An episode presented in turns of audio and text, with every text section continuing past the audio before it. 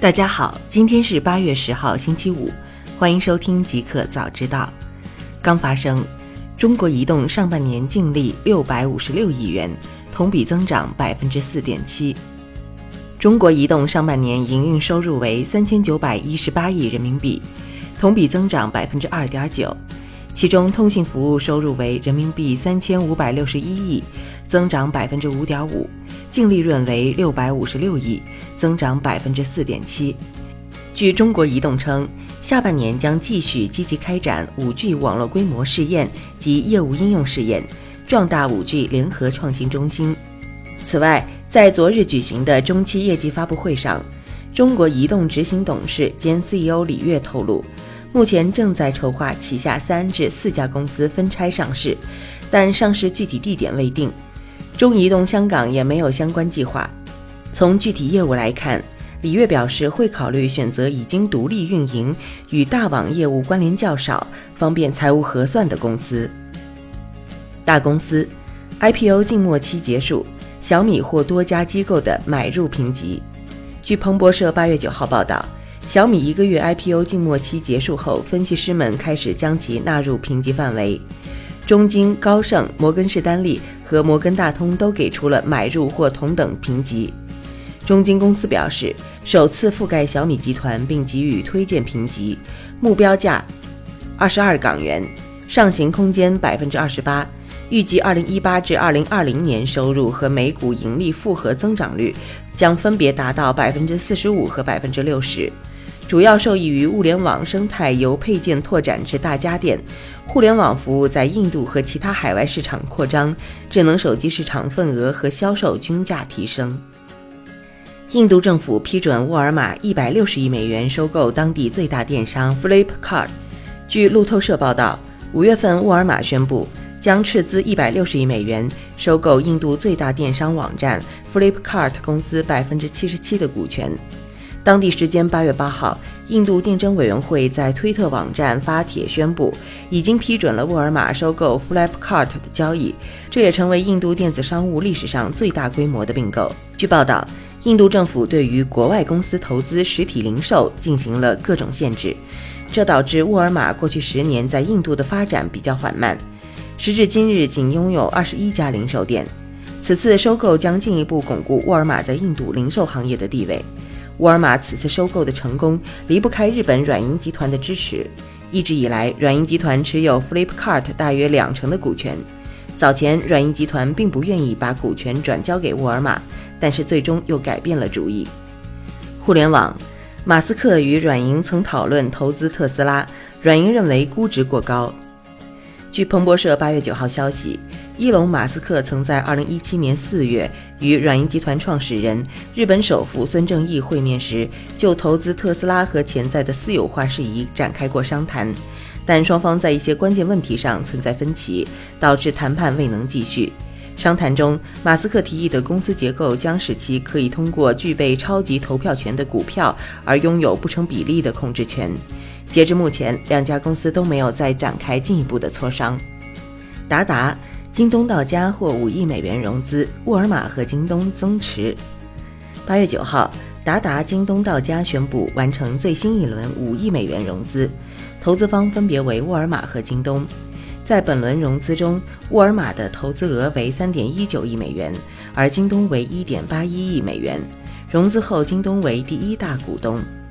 达达京东到家由京东旗下 O2O 子公司京东到家与众包物流平台达达于二零一六年四月合并。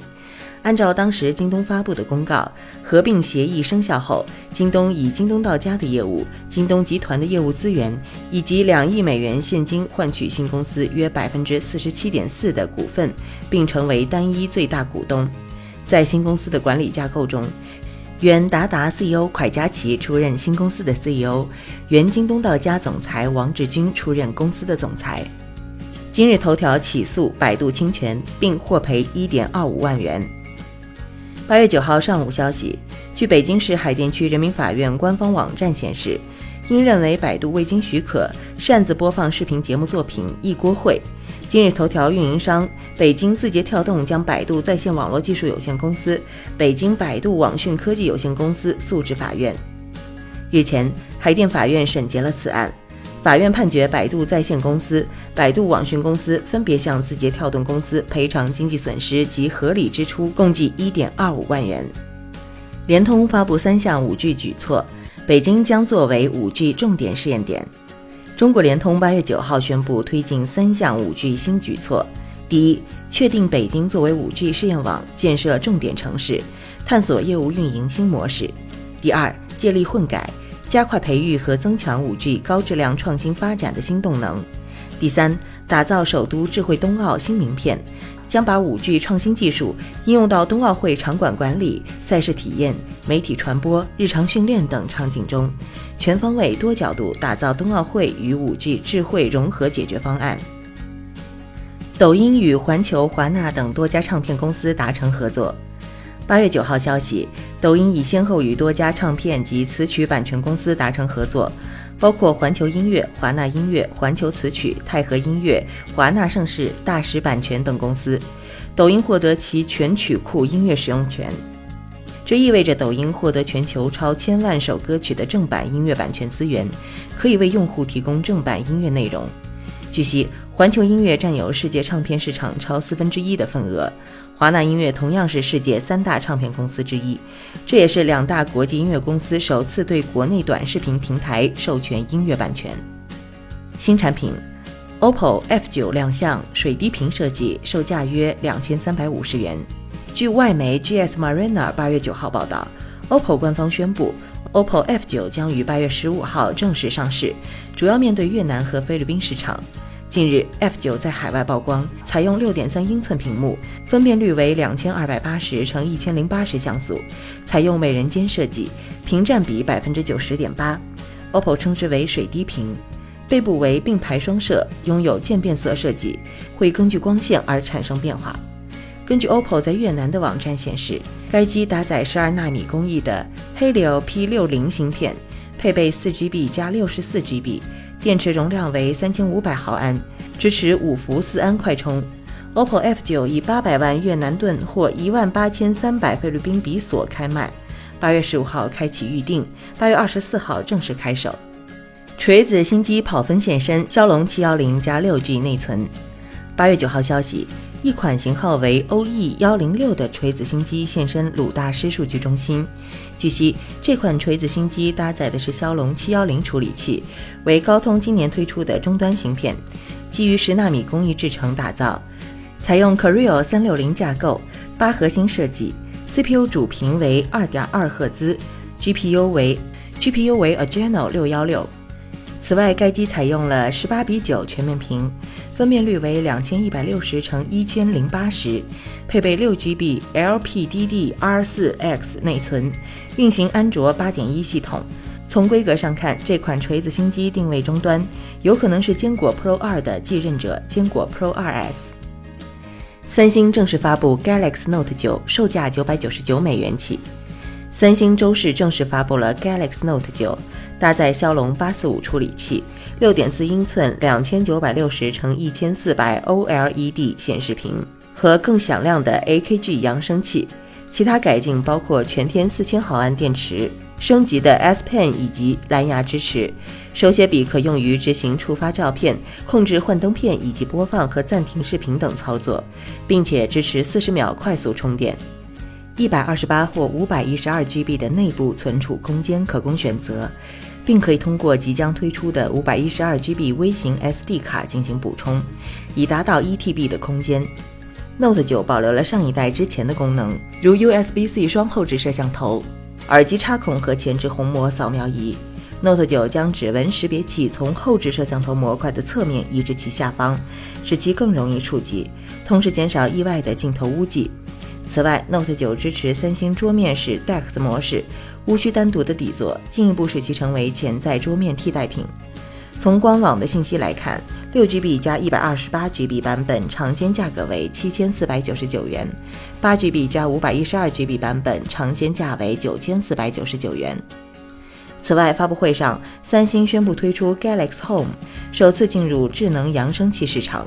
Galaxy Home 定位为一款高端扬声器，内置 Bixby 智能助手，意在与 Apple 的 HomePod 进行正面交锋。同时，与亚马逊的 Echo 和谷歌之家等竞争对手不同，承诺提供更高质量的音频。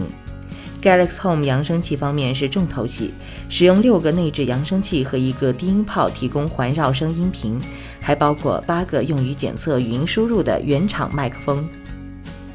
一个彩蛋。腾讯将成为《绝地求生》开发商蓝洞的第二大股东。八月九号，彭博社援引韩国经济日报消息称，腾讯计划以每股六十五万韩元的价格收购韩国知名游戏开发商蓝洞百分之八点五的股份，总价值约为五千亿韩元。目前双方已经达成协议，如此次收购完成，腾讯将持有蓝洞百分之十的股份，成为后者第二大股东。去年十一月二十二号，腾讯官方正式宣布与蓝洞旗下的 PUBG 公司达成战略合作，获得《绝地求生大逃杀》在中国的独家代理运营权，并相继推出两款正版手游《绝地求生：刺激战场》和《绝地求生：全军出击》。今年五月，有消息称腾讯有意斥资逾五千亿韩元收购《绝地求生大逃杀》。彼时，蓝洞发言人对外声称，当前公司正在接受来自各方面的投资过程中。此外，早在去年九月，腾讯也被爆出以七百亿韩元的价格获得了蓝洞不到百分之五的股权。随后，这一消息被蓝洞股东以资金充裕为由否认。